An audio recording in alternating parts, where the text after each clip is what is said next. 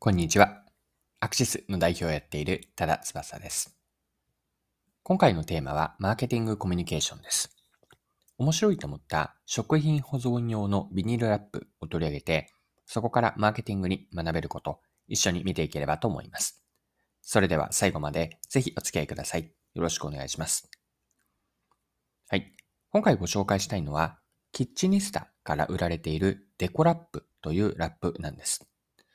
通常の無色透明ではなくて色がついたカラーラップです。デコラップについては日経新聞で取り上げられていて、今から一部抜粋して引用します。家庭用の食品保存ラップを手掛けるキッチニスタの色付きラップがじわり人気だ。食材にラップ片が混ざっても気づきやすく、賞味期限や調理法で区別して保存できる。食材を飾り付けするデコレーション弁当、カッコデコ弁のほか、色を重ねて工作を楽しむ創作用途として新しい需要を拡大しつつある。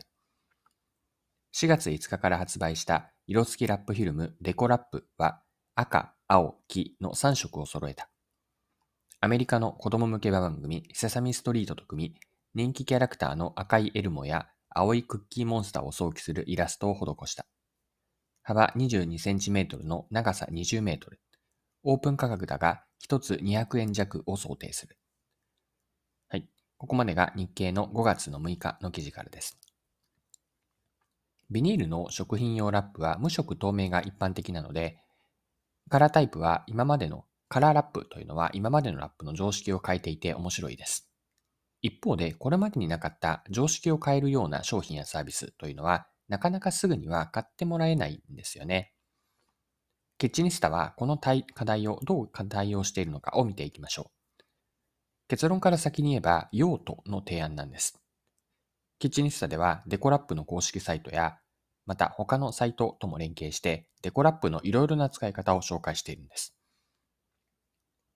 でこの使い方の提案については、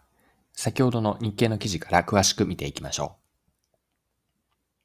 通常の透明なラップと比べて色は見分けがつきやすい特徴を活かせば、日持ちしない食材や食物アレルギー対応の食材の目印とするなど、安心安全の役立つ用途で使える。キッチニスタが広げたいのは飾り付け用途。例えば子供の弁当用に白ご飯のおにぎりやサンドイッチを包むラップとして使えば色彩豊かになる。目玉シールをつければ手軽にキャラクター弁当をつけるお助けツールにもなる。写真投稿を通じて交流するアプリ、インスタグラムでは、ハッシュタグでコペンというハッシュタグがついた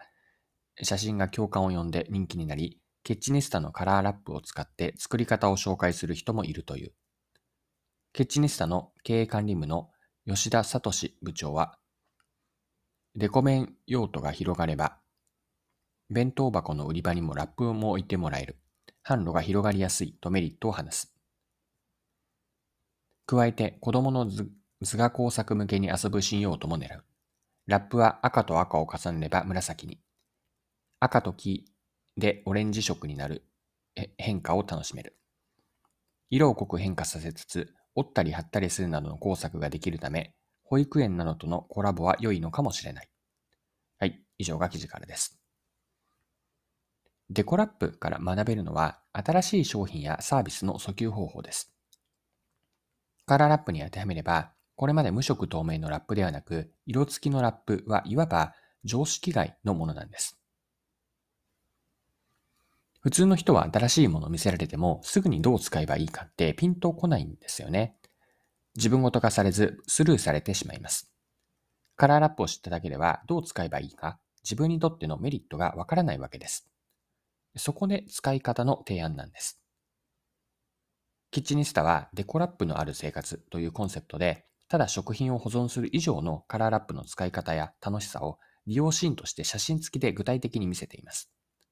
新しいものでも生活者にとって自分の日常とリンクされれば、なるほどと、これなら欲しいかもと思ってもらえるんです。はい。今回も貴重なお時間を使って最後までお付き合いいただきありがとうございました。それでは今日も素敵な一日にしていきましょう。